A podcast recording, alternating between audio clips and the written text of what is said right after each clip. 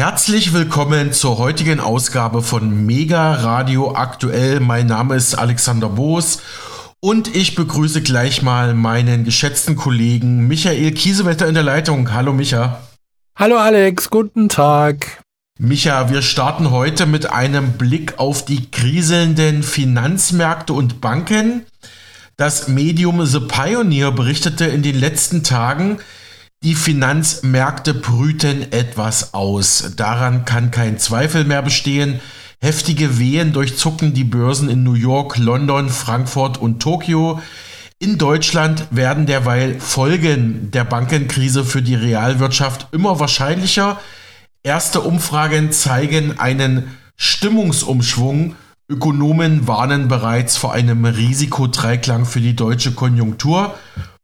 Und die Gussa Goldhandel, mit dessen Chef Volkswirt Thorsten Polleit wie häufig Interviews führen, informiert aktuell, das Wachstum der Bankenkredite befindet sich nach Abzug der Inflation im Negativbereich und das war in der Vergangenheit meist ein Hinweis auf wirtschaftliche Kontraktion, also wirtschaftliche Probleme.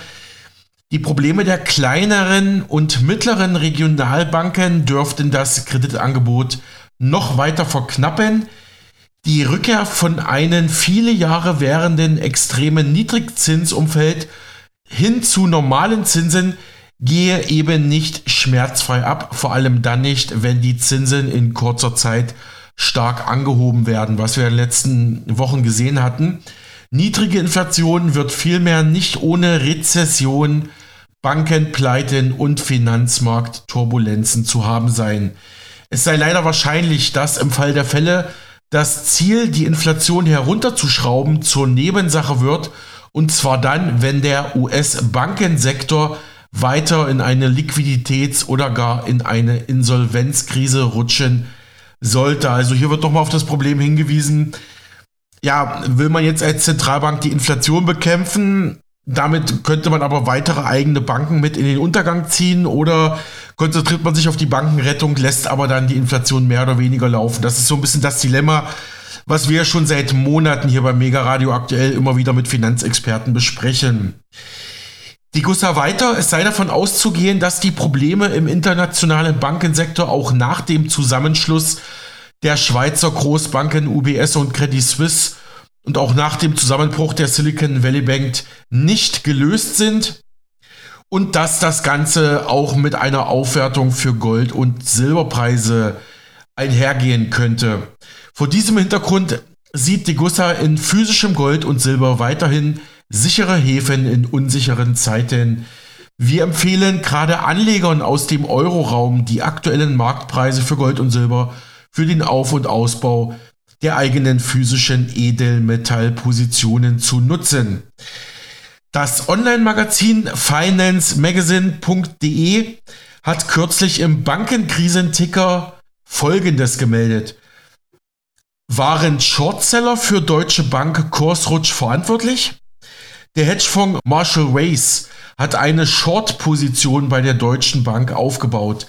Nach dem heftigen Kursrutsch Ende vergangener Woche habe sich zwar die Aktie der Deutschen Bank zum Wochenstart diese Woche deutlich erholt, aber die Gründe für den Absturz äh, der Aktienpapiere der Deutschen Bank seien bislang immer noch ungeklärt.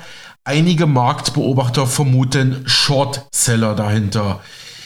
Das erste Indiz dafür seien publizierte Daten im Bundesanzeiger, über die das Handelsblatt zuerst berichtete. Demnach hat der Londoner Hedgefonds Marshall Wace Ende vergangener Woche 0,61% der frei handelbaren Aktien der Deutschen Bank geschortet. Das heißt, der Käufer leiht sich dabei Aktien aus und verkauft sie am Anschluss sofort weiter. Bei fallendem Kurs profitiert er, da er die Papiere vor Rückgabe billiger zurückkaufen kann. Ist vielleicht dem einen oder anderen bekannt, dieses Shorten. Ob es sich dabei allerdings um eine gezielte Shortwette handelt, bleibe indes unklar. Auf eine entsprechende Nachfrage des Handelsblattes gab Marshall Wace keine Auskunft. Die insolvente Silicon Valley Bank hat einen neuen Besitzer. Die US-amerikanische First Citizens Bank hat demnach die Silicon Valley Bank gekauft. Das teilte die Federal Deposit Insurance Corporation, die FDIC, am vergangenen Montag mit. Mit dem Kauf übernimmt die First Citizens sämtliche Vermögenswerte und Kredite der Silicon Valley Bank. Allerdings verbleibt diese schlussendlich trotz dieses Neukaufs immer noch in der staatlichen US-Konkursverwaltung, sprich unter der FDIC. Die hatte ja, ähm, also der US-Staat hat ja die Bank vor wenigen Wochen aus dem Verkehr gezogen, weil ein neuer Lehman Brothers Moment sozusagen drohte. Die 17 Silicon Valley Bank Filialen öffneten bereits am vergangenen Montag wieder, jedoch unter dem neuen Namen First Citizens Bank and Trust Company. Alle Anleger der Silicon Valley Bank werden automatisch zu Anlegern dieser Bank, hieß es in einer Mitteilung. Alle Einlagen seien weiterhin durch die FDIC bis zur Versicherungsgrenze versichert. Und nochmal ein Blick in die Schweiz. Die Chefin der schweizerischen Finanzmarktaufsicht FINMA hat in einem Interview in der letzten Ausgabe der Neuen Zürcher Zeitung am Sonntag, der NZZ am Sonntag, die Führungskräfte der Credit Suisse scharf kritisiert. Die FINMA-Präsidentin Marlene Amstadt betonte, dort habe es ein kulturelles Problem gegeben, das sich in fehlenden Verantwortlichkeiten niederschlug. Das habe einen fahrlässigen Umgang mit Risiken begünstigt.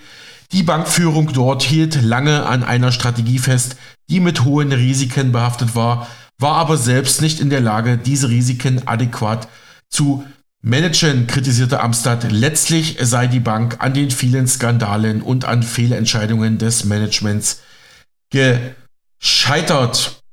Ähm, sie wurde auch gefragt, ob die FINMA, also die Schweizer Bankenaufsicht, das Credit Suisse Management juristisch zur Rechenschaft ziehen wolle. Wir sind keine Strafbehörde, aber wir loten entsprechende Möglichkeiten aus. Nach der Übernahme ähm, durch die UBS liege nun vor allem der Fokus auf die Übergangsphase der Integration der Credit Suisse in die UBS-Strukturen und natürlich auf die Finanzstabilität dieser Bank.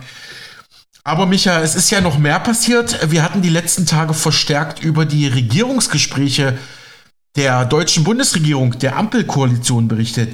Was kam denn jetzt beim Koalitionsausschuss am Ende heraus? Also was für Ergebnisse? Ja, nach den Gesprächen im Koalitionsausschuss wurde der Öffentlichkeit ein Beschlusspapier präsentiert. Der Koalitionsausschuss aus Kanzler Olaf Scholz und den Spitzen der Ampelparteien hat sich nach rund 30 Verhandlungsstunden auf ein Modernisierungspaket für Klimaschutz und Planungsbeschleunigung geeinigt. So meldete es die Süddeutsche Zeitung. Die Ampelkoalition habe sich demnach in ihrer Marathonsitzung darauf geeinigt, das Klimaschutzgesetz deutlich zu entschärfen. Man schaue nicht mehr jährlich auf die Ziele und blicke nicht mehr zurück, sondern nach vorne. Bis etwa zum Jahr 2030, sagte Finanzminister und FDP-Chef Christian Lindner.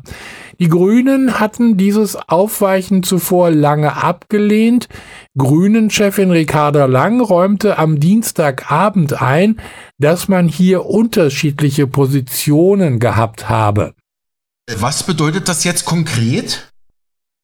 Naja, die Bundesregierung wird zwar weiterhin ihre jährlichen Berichte zur Emissionsentwicklung vorlegen, doch verfehlt ein Sektor seine Ziele, werden die Folgen weniger scharf geahndet.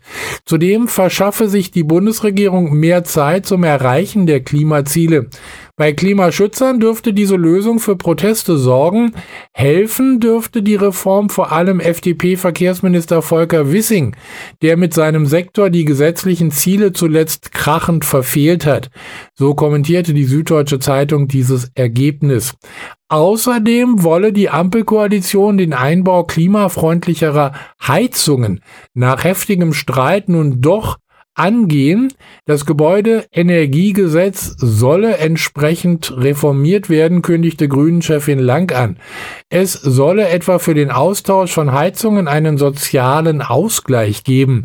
Man kann sagen, niemand wird im Stich gelassen. Auch SPD-Chef Lars Klingbeil betonte, die Bedeutung sozialer Gerechtigkeit in diesem Punkt.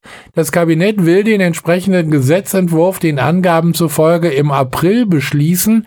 Geld dazu soll aus dem Klima- und Transformationsfonds kommen, aber Für bestehende fossilbetriebene Heizungen werde es keine Austauschpflicht geben, nur für neu eingebaute Heizungen.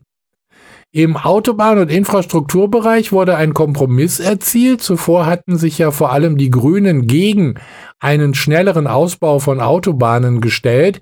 Im neuen Beschlusspapier ist nun ein Kompromiss verankert.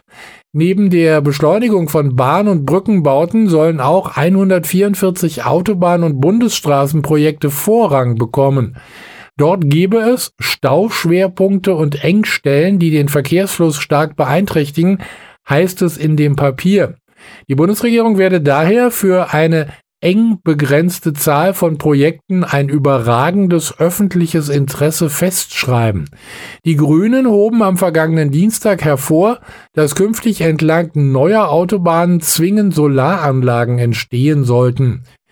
Die Deutsche Bahn entwickle sich zu einem Fass ohne Boden, heißt es im Papier. Intern werde der Sanierungsbedarf für das veraltete Schienennetz inzwischen auf 89 Milliarden Euro taxiert.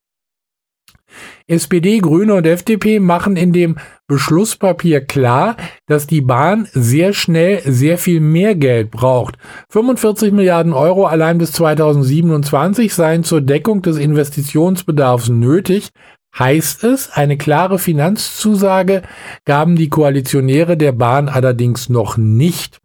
Die Ampelkoalition hatte sich bereits im vergangenen Jahr in groben Zügen darauf verständigt, die Lkw-Maut zu erhöhen. Den Plänen zufolge soll eine Mautreform zum 1. Januar 2024 kommen. Zusammenfassend also kann man sagen, schnellerer Autobahnbau, mehr Geld für die Schienen und kein striktes Gasheizungsverbot mehr. Nach fast 30-stündigen Beratungen verkünden die Spitzen von SPD, Grünen und FDP Kompromisse beim Klimaschutz und in der Verkehrspolitik. Ja, vielen Dank, Micha. Natürlich sind diese Ergebnisse nicht bei allen, vor allem nicht bei der Opposition auf Gegenliebe gestoßen. Bayerns Ministerpräsident Markus Söder von der CSU beispielsweise hat diese Ergebnisse der Ampel scharf kritisiert. Im Interview mit BR24 Nachrichten sagte er, zentrale Fragen wie etwa zum Haushalt und der Kindergrundsicherung seien nicht geklärt worden. Auch bei den anderen Themen blieben etliche Leerstellen, monierte Söder. Die Regierungskoalition habe sich zwar noch einmal zusammengerauft, aber ob das auf Dauer so weitergehe, sei fraglich. Übrigens hatte auch Politikwissenschaftler Werner Patzelt im Interview mit uns gesagt, diese Koalition, die Ampel, muss sich zusammenraufen. Oton, Professor Patzelt. Aber Micha, das politische Deutschland scheint aktuell weit wichtigere Sorgen zu haben. Denn der britische König Charles III. und seine Frau Camilla sind auf einem dreitägigen Staatsbesuch in Deutschland. Es ist die erste Auslandsreise des neuen Königs, gedacht auch als Neuanfang drei Jahre nach dem Brexit. Bereits vor dem Abflug von Charles und Camilla wurde weltweit spekuliert, wer auf den König in Deutschland treffen wird. Jetzt veröffentlicht die Bild-Zeitung eine mutmaßliche Gästeliste des Staatsbanketts und die kann sich durchaus sehen lassen. Let's Dance-Jurorin Mozzi Mabuse bestätigt bereits im Vorfeld, dass sie auf dringlichen Wunsch des Königs beim Staatsbankett anwesend sein wird. Neben Bundespräsident Frank-Walter Steinmeier soll laut Bild auch die Totenhosensänger Campino an der illustren Tafel sitzen. Der Musiker besitzt neben der deutschen auch die britische Staatsbürgerschaft. Doch nicht nur deutsche Entertainmentgrößen sind beim Staatsbankett geladen. Laut der Bild-Zeitung sollen auch Politiker wie Bundeswirtschaftsminister Robert Habeck, Bundesfinanzminister Christian Lindner, Ex-Bundespräsident Joachim Gauck sowie die ehemalige Bundeskanzlerin Angela Merkel anwesend sein. Wer unter den Politgrößen jedoch überraschenderweise fehlen soll, ausgerechnet der amtierende Bundeskanzler Olaf Scholz. Die Gründe für seine Abwesenheit sind laut Bild derzeit nicht bekannt. Dennoch scheint sich Charles auf den Deutschlandbesuch zu freuen. Soweit ein Bericht der Illustrierten Bunte und des Nachrichtenmagazins Fokus zum königlichen Staatsbesuch von Charles III. in Deutschland. Staatsbesuch aus dem Vereinigten Königreich heißt es dazu auf der Regierungswebsite des deutschen Bundespräsidenten. Frank-Walter Steinmeier empfängt den britischen König Charles III. und die Königin Gemahlin Camilla vom Vereinigten Königreich, Großbritannien und Nordirland vom 29. bis zum 31. März zu ihrem ersten Staatsbesuch in Deutschland. Der Besuch noch vor der offiziellen Krönungszeremonie von Charles am 6. Mai 2023 würdige die enge Freundschaft zwischen dem Vereinigten Königreich, Großbritannien und Deutschland und unterstreiche die zahlreichen Facetten der Beziehungen beider Länder, teilte Steinmeier zuvor in einer Videobotschaft mit und The Pioneer kommentierte das Ganze so, nach royaler Tradition wurden König Charles III. und seine Ehefrau Camilla gestern Nachmittag in Berlin mit 21 Salutschüssen begrüßt, um dann dem üblichen zeremoniell mit militärischen Ehren am Brandenburger Tor beizuwohnen, inklusive des Stabsmusikchors der Bundeswehr, das beide Nationalhymnen spielte. Das aktuelle Programm für Camilla und Charles ist streng durchgetaktet. Ein Staatsbankett im Schloss Bellevue mit 130 Gästen, der Besuch bei, bei Kanzler Scholz im Kanzleramt und eine Rede im Deutschen Bundestag stehen da auf der Agenda. Heute zum Beispiel wohnt der Bundespräsident einer Rede von König Charles III. im Deutschen Bundestag bei. Im Anschluss äh, besuchen die Staatsoberhäupter das Ukraine-Ankunftszentrum im ehemaligen Berliner Flughafen Tegel und treffen dort ukrainische Geflüchtete zum Gespräch. Weiter auf dem Programm stehen die komische Oper, ein Treffen im brandenburgischen Wienofort mit deutschen und britischen Soldaten des deutsch-britischen Pionierbrückenbataillons 130, ähm, es folgt ein Besuch im brandenburgischen Ökodorf Brodowin, wo unter anderem Gespräche zu den Themen grüne Landwirtschaft, ländlicher Raum, Vertrieb von ökologischen Produkten sowie Feuchtgebietsschutz stattfinden werden. Am morgigen Freitag geht es dann mit Bundespräsident Steinmeier von Berlin-Brandenburg nach Hamburg, wo unter anderem die Entwicklung des Hamburger Hafens äh, besprochen werden soll. Sicherlich auch wegen Güter, die dann von dort nach England gehen. Steinmeier war zuletzt zur Beisetzung von König Elisabeth II. im September 2022 im Vereinigten Königreich. Der neue König Charles selbst soll schon 40 Mal in Deutschland gewesen sein. Vielleicht auch deshalb, weil das britische Königshaus der Windsors ja auch eine deutsche Geschichte hat. Also, ich weiß ja nicht, wie es dir geht, Micha, aber ich bin ganz froh, als einfacher Journalist und Radioredakteur nur darüber berichten zu müssen und nicht mehr. Mir tun jetzt schon die ganzen Kellnerinnen, Kellner und Bedienstete leid, die das jetzt organisieren müssen, denn die Süddeutsche Zeitung schrieb, seit Monaten arbeiten Protokollchefs am Ablaufplan des Besuchs von Charles und Camilla. Da darf kein Füller kleckern, keine Treppenstufe einfach mal so daherkommen. Bleibt nur zu hoffen, dass sich das Protokoll auch an die Realität hält. Weiß nicht, wie du es siehst, ja. Aber mal eine Frage, wie ist dieser königliche Staatsbesuch denn vielleicht politisch zu bewerten? Diese Frage lasse ich gern von der britischen Botschafterin in Deutschland Jill Gellert beantworten. Die britische Diplomatin sagte dem Deutschlandfunk, der Besuch von König Charles III. in Deutschland komme jedenfalls genau zur richtigen Zeit. Frau Gallert, wenn König Charles III. Sie heute an diesem Mittwoch fragt, wie es denn gerade politisch aussieht in Berlin und in der deutschen Bundesregierung, was sagen Sie ihm? Ich werde ihm sagen, dass das ist ein sehr guter Moment, diese Besuch zu machen, weil wir haben die gemeinsamen Ziele, äh, diese große Herausforderung mit der Lage in der Ukraine und die Unterstützung für die Ukraine und unser Fokus, unser gemeinsamer Fokus über Energiepolitik. Welche Botschaft soll denn ausgehen von diesem Besuch von König Charles? Zuerst die Tatsache, dass dieser Besuch äh, stattfindet bevor der Krönung, ist ein klares Bekenntnis, dass wir, die Briten, glauben, dass die Beziehungen mit Deutschland und Europa sehr wichtig sind. Wie Bundespräsident Steinmeier gesagt hat, es ist eine große Ehre äh, für uns hier in der britischen Botschaft und auch für Deutschland, dass dieser Besuch stattfindet bevor der Krönung. Welche Rolle kann denn der König spielen bei der Entwicklung dieser Beziehung zwischen Großbritannien und Deutschland? So, der König ist natürlich, er, er steht über der Tagespolitik, aber er ist sehr bekannt, dass äh, universelle Themen wie Nachhaltigkeit und Klimaschutz sind ihm sehr nah am Herzen. Und ich muss sagen, meiner Meinung nach, er war Pionier in diesen Bereichen. Und äh, die Tatsache, dass diese Themen so aktuell sind, ist eine gute Gelegenheit für uns, darüber zu sprechen und zu arbeiten. Ich muss auch sagen, dass obwohl der König über der Tagespolitik steht, dieser Besuch war Empfehlung der britischen Regierung. Und es ist kein Zufall, dass dieser erste Besuch nach Europa sein wird. Heißt das, will hier die britische Regierung möglicherweise ein Signal aussenden? Wir schicken euch den König, damit wir möglicherweise die Irren und Wirrungen des Brexits gemeinsam vergessen?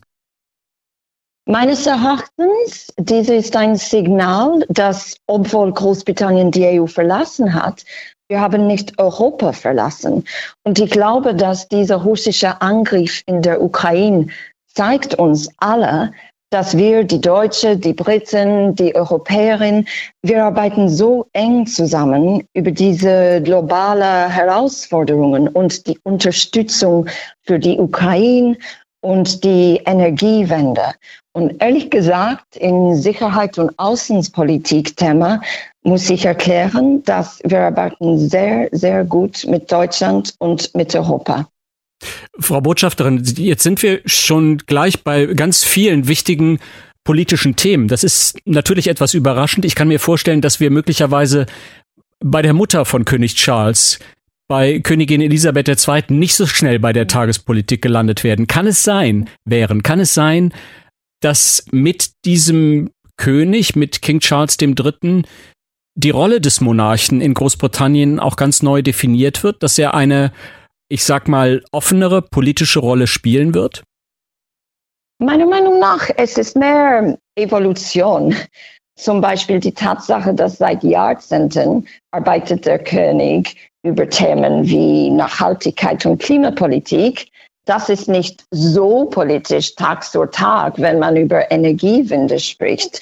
Und ich glaube, dass wir müssen schauen, als er Prinz von Wales war, das ist unterschiedlich als König sein. Und diese letzten fünf, sechs Monate seit der Tod der Königin spricht der König nicht so öffentlich über diesen Themen. Und das werden wir sehen. Aber es gibt universelle Themen, die nicht so Tagespolitik sind.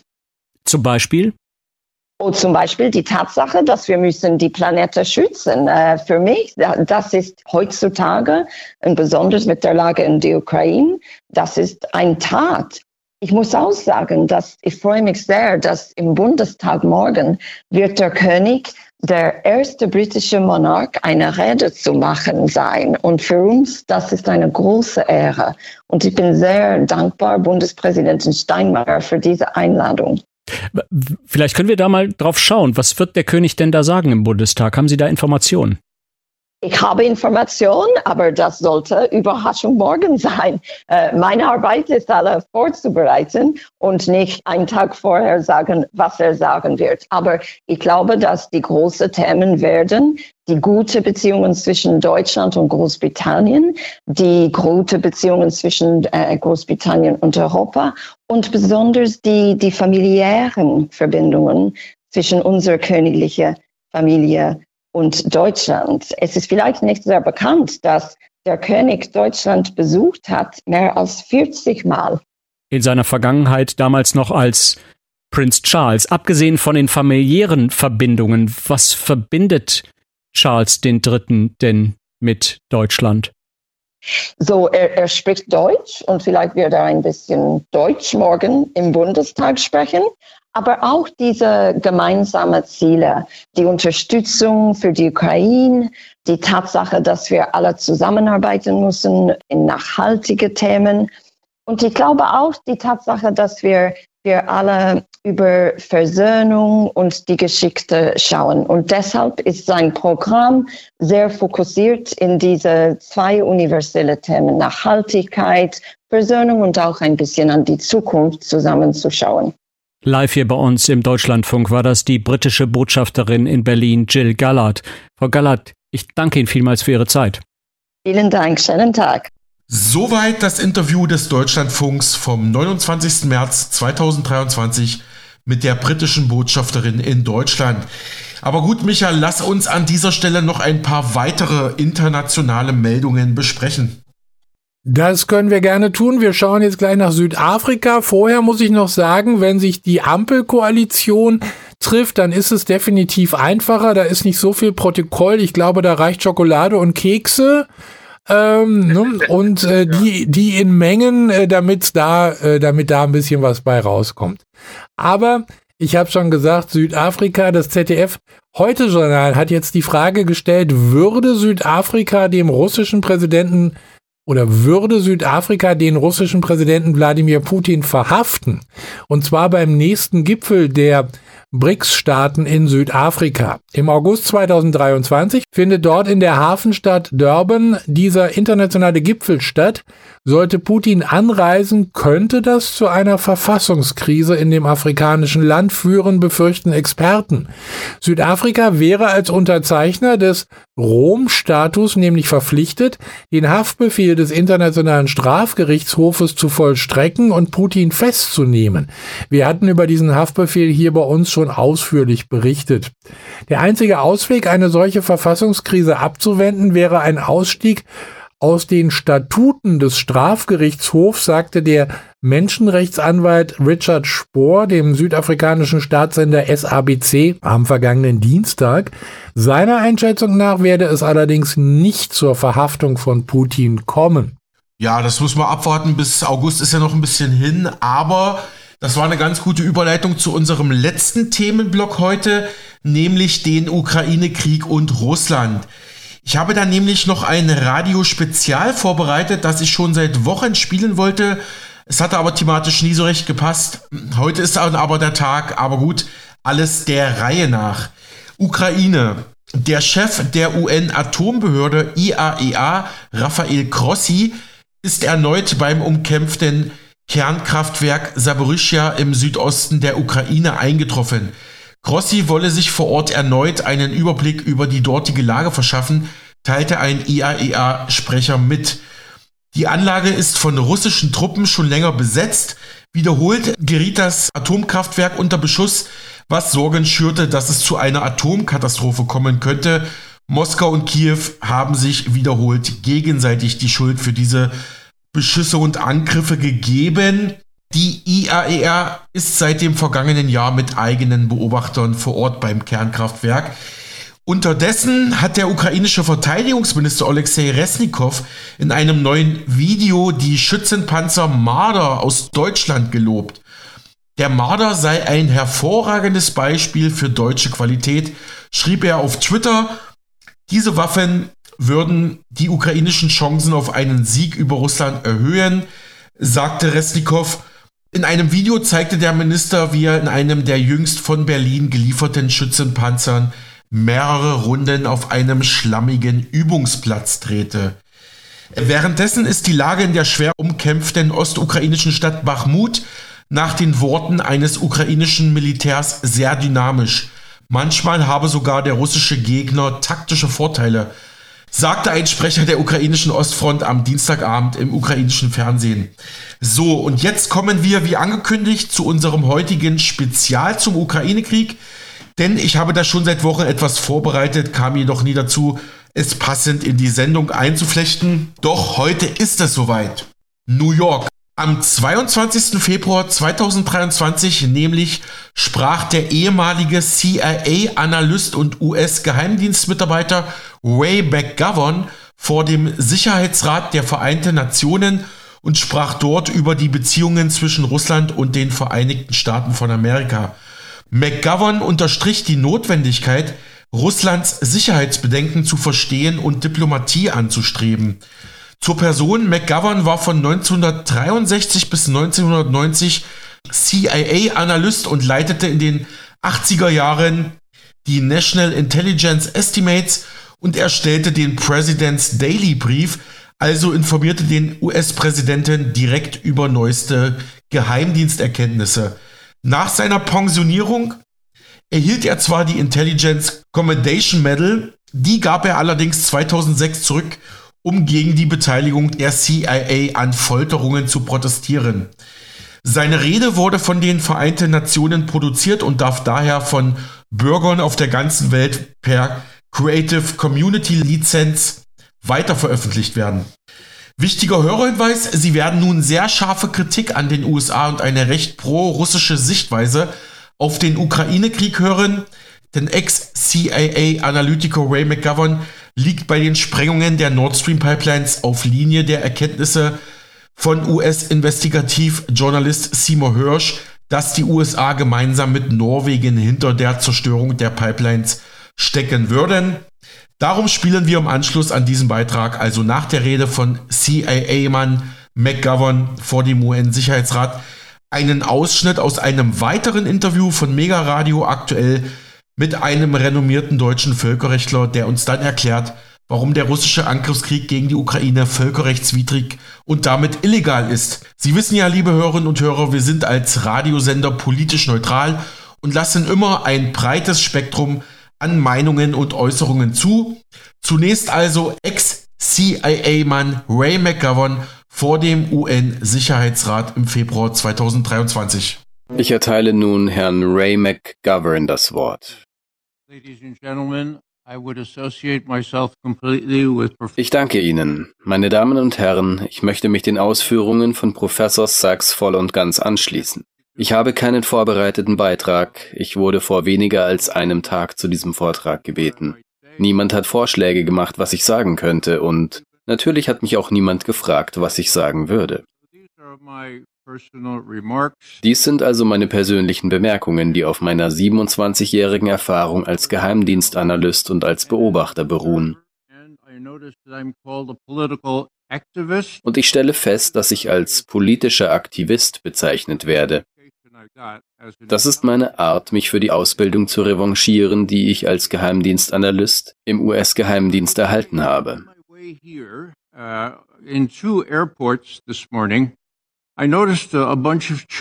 Ich würde sagen, dass mir heute Morgen auf meinem Weg hierher auf zwei Flughäfen eine Menge Kinder aufgefallen sind. Kleine Kinder und Kinder im Schulalter. Ich musste dabei an meine Zeit als Schulkind zurückdenken. Ich gehörte zu denen, die sich wegen der Bedrohung durch die russische Atombombe unter dem Schreibtisch versteckten. Als ob mich das beschützen würde. Später wurde ich professioneller Analyst in leitender Position in der Abteilung für sowjetische Außenpolitik bei der CIA. Ich konnte dem Präsidenten und Henry Kissinger mitteilen, dass die Russen wirklich an einer Beendigung des Wettrüstens interessiert waren.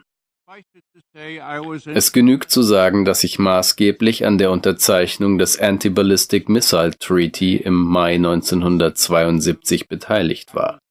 Ich war anwesend. 30 years of strategic stability. 30 Jahre Stabilität. 30. Zählen Sie mit. Drei Jahrzehnte, als Herr Bush Jr. beschloss, den ABM-Vertrag zu verlassen, ohne eine wirkliche Erklärung abzugeben. Und anschließend verließ Herr Trump den INF-Vertrag, von dem ich dachte, dass er niemals abgeschlossen werden könnte, weil er die Zerstörung einer ganzen Klasse von ballistischen Mittelstreckenraketen mit Atomsprengköpfen in Europa und in Sibirien vorsah.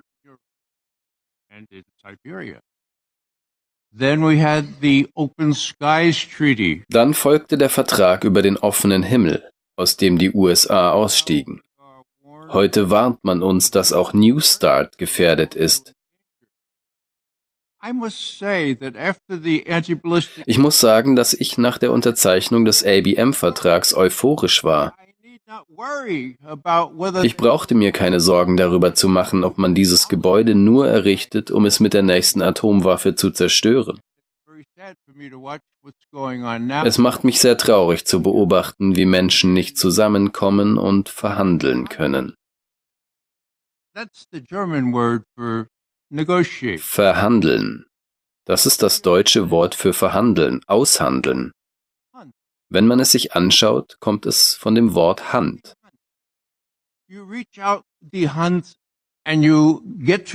Die Hand. Man streckt die Hand aus und erfährt und versteht, was die andere Partei bewegt.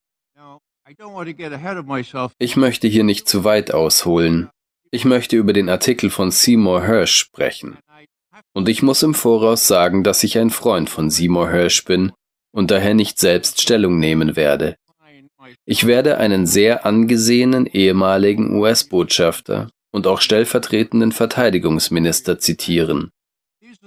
Er sagte über Seymour Hirsch, Zitat, Hirsch zieht Whistleblower an, weil er ihre Identität perfekt schützt und das, was sie nach sorgfältiger Prüfung enthüllen, korrekt veröffentlicht. Trotz der Dementis, der Regierung und der verleumderischen Angriffe, die unweigerlich folgen. Aufgrund seines guten Rufs wird er von Menschen mit Gewissen aufgesucht. Zitat Ende. Menschen mit einem Gewissen. Als Offizier der US-Armee und als Mitarbeiter der CIA habe ich einen Eid geleistet, einen einzigen Eid. Er lautete, die Verfassung der Vereinigten Staaten zu unterstützen und sie gegen alle Feinde im In- und Ausland zu verteidigen. Einige von uns haben diesen Eid ernst genommen. Und wenn wir solche Ereignisse erleben, wenden wir uns an jemanden, der uns vielleicht beschützen kann und der vielleicht in der Lage ist, das Wort zu verbreiten. Das geschah vor zwei Wochen. Hat die The New York Times den Artikel von Cy Hirsch erwähnt? Oder hat sie sogar über die Leugnungen berichtet? Nein, bisher nicht. Das ist ziemlich, die Deutschen würden sagen, merkwürdig. Das ist sehr, sehr bemerkenswert.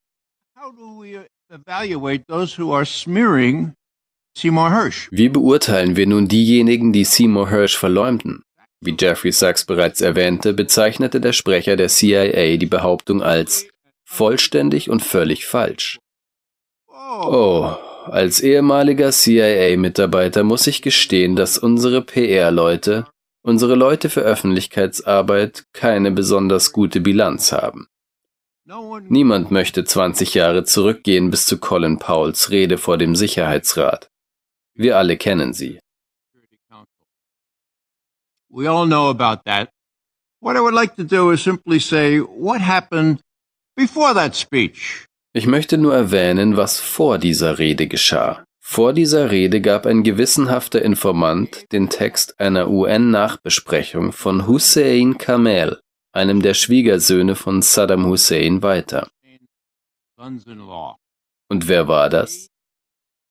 Er war der Verantwortliche für das radiologische, biologische, chemische und nukleare Programm, wie es in Bagdad existierte. Und er sagte zu seinen Gesprächspartnern, UN-Gesprächspartnern, US-Gesprächspartnern, britischen Gesprächspartnern Folgendes. Alle nuklearen, chemischen, biologischen und Raketenprogramme sind zerstört worden. Die verhörenden Beamten fragten ihn, woher wissen Sie das? Und Kamel sagte, nun, ich war für sie verantwortlich. Ich meine, ich weiß nicht, wie das in Ihrem Land funktioniert, aber wenn ich die Zerstörung von etwas anordne, wird es auch zerstört. Woher wissen Sie das? Haben Sie es überprüft? Ja, ich habe es überprüft. Wollen Sie mir weismachen, dass Sie nicht zerstört wurden?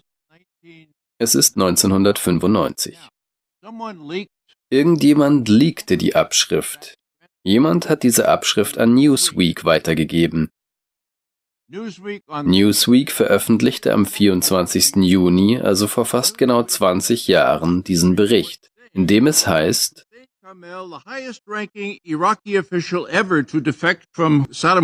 Hussein Kamel, der ranghöchste irakische Beamte, der jemals aus dem inneren Kreis von Saddam Hussein übergelaufen ist, sagte im Herbst 1995 gegenüber der CIA, dem britischen Geheimdienst und den US-Inspektoren, dass der Irak nach dem Golfkrieg alle seine chemischen und biologischen Waffen sowie die Raketen für deren Einsatz zerstört habe. Kamel verfügte über unmittelbares Wissen seine Behauptungen betreffend.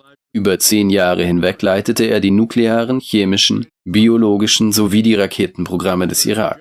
Und in einer klassischen Untertreibung sagte Autor John Barry in Newsweek, die Geschichte des Überläufers wirft die Frage auf, ob die dem Irak zugeschriebenen Massenvernichtungswaffenbestände noch existieren. Was passierte? Newsweek veröffentlichte dies in einem kleinen Vermerk. Zuerst auf ihrer Internetseite, ihrer Website.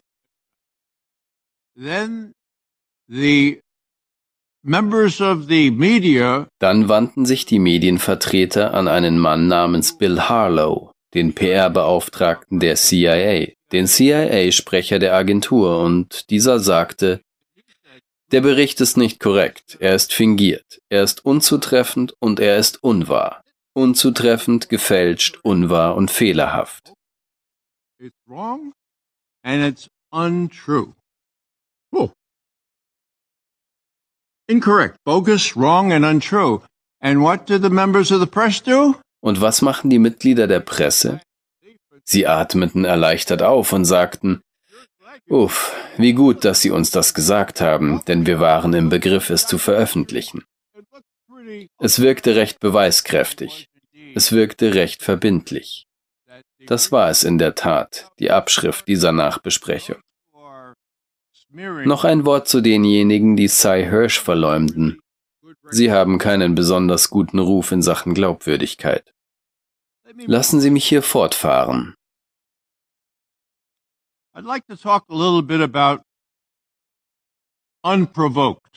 Ich möchte ein wenig über unprovoziert sprechen.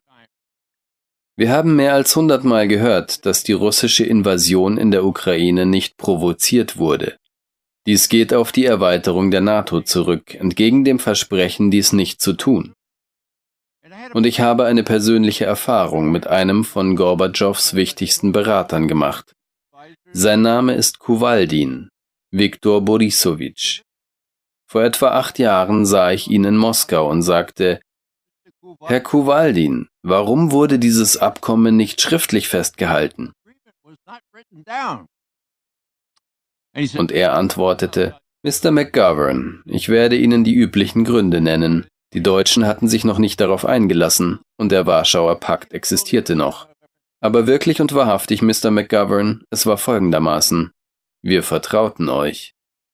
Now, we all know the history of how NATO more than doubled in size with all countries. Wir alle kennen die Entwicklung, wie sich die Größe der NATO mehr als verdoppelt hat. Mit allen Ländern im Osten, mehr als ein Inch nach Osten. Ich möchte diesen Punkt nicht weiter ausführen. Es geht um mehr als nur die NATO-Erweiterung. Als die Krim von Russland annektiert wurde, stand Herr Putin einen Monat später auf und sagte, wir mussten die Krim aufgrund des Putsches in Kiew im Februar 2014 annektieren.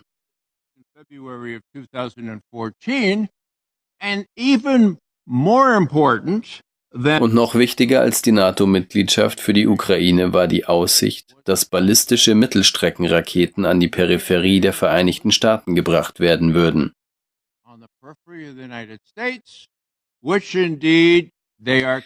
Dazu sind sie in der Tat in der Lage, denn es gibt Kapseln, Löcher in Rumänien und Polen, die Tomahawk-Raketen und Marschflugkörper aufnehmen können und in Zukunft auch Hyperschallraketen aufnehmen werden.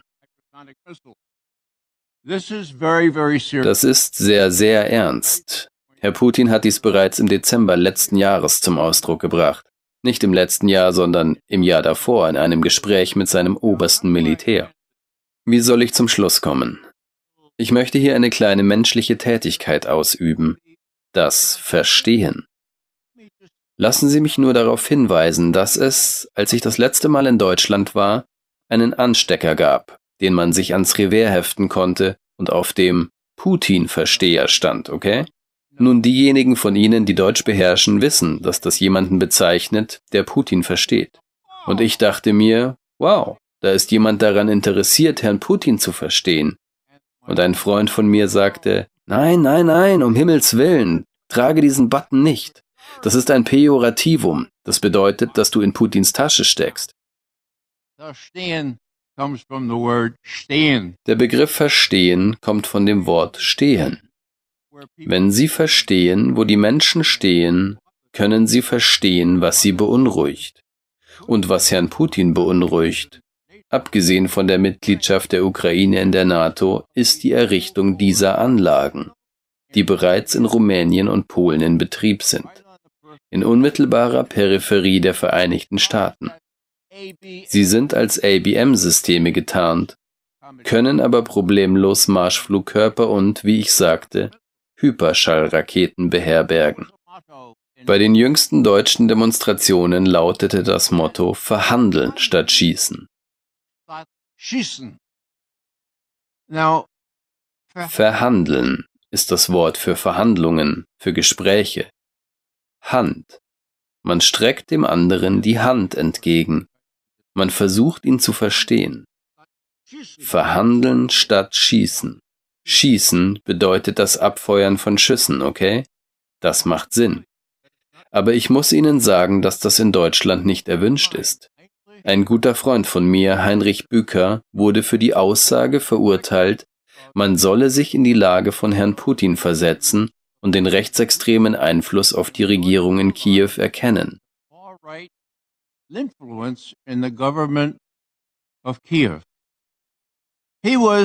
Er wurde von einem deutschen Gericht verurteilt. Er hat Berufung eingelegt, aber er wird die 2000 Euro Geldstrafe nicht begleichen. Es ist also wahrscheinlich, dass er für mehrere Monate ins Gefängnis muss. Das ist Redefreiheit. Die genießen wir hier in den Vereinigten Staaten.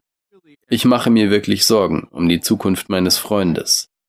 Es genügt wohl hier zu enden und zu sagen, dass dieses Verhandeln, Sie wissen schon, Verhandeln, die Hand reichen, Lassen Sie uns menschlich handeln. Wir sollten einander nicht in Staub verwandeln. Reichen wir uns die Hände. Verhandeln statt schießen. Zur Zeit der Unterdrückung der Schwarzen war es in unserem Land sehr, sehr düster. Und ich hatte das Privileg, mit Vincent Harding zu arbeiten. Dr. Harding, Autor von Martin Luther Kings Rede zu Vietnam. Er hatte ein Lied, und das Lied lautete.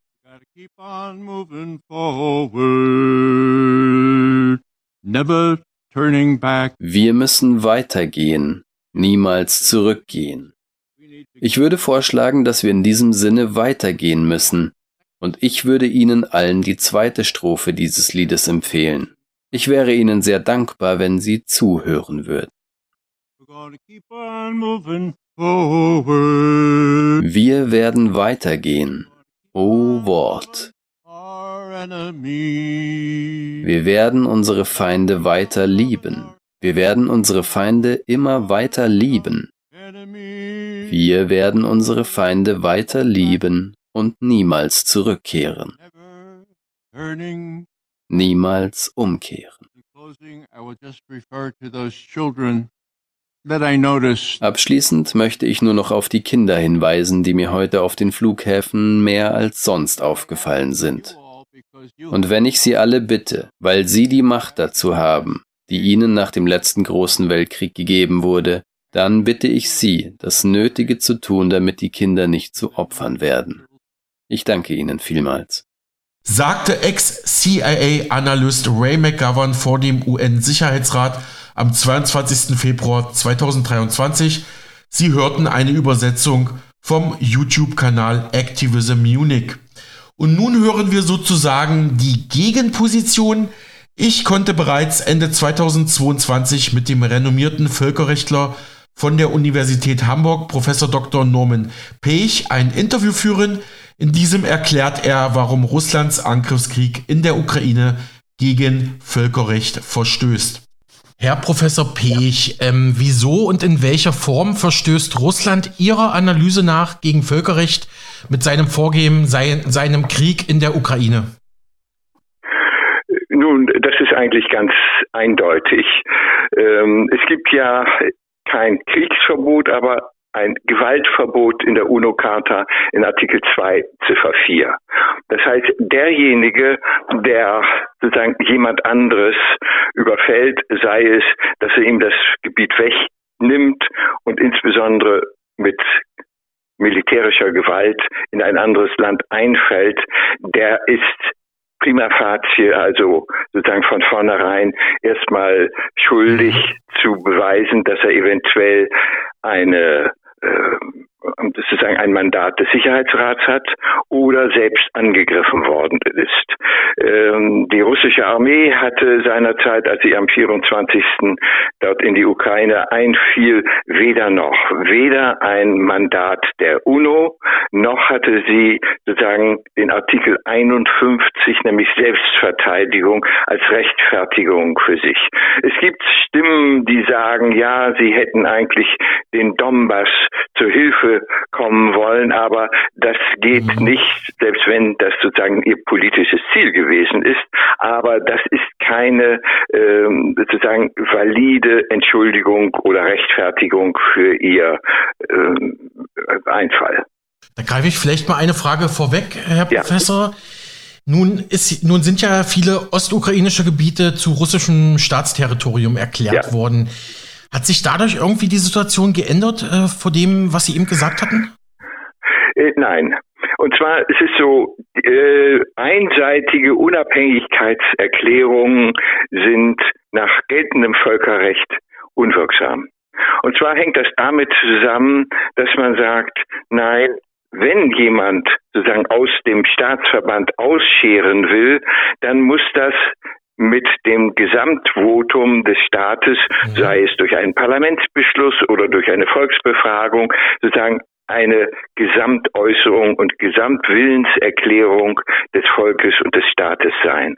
Es kann nicht sein, dass sozusagen irgendjemand oder irgendeine Gruppe mit ihrem Territorium sich separat aus dem Staatsverband löst.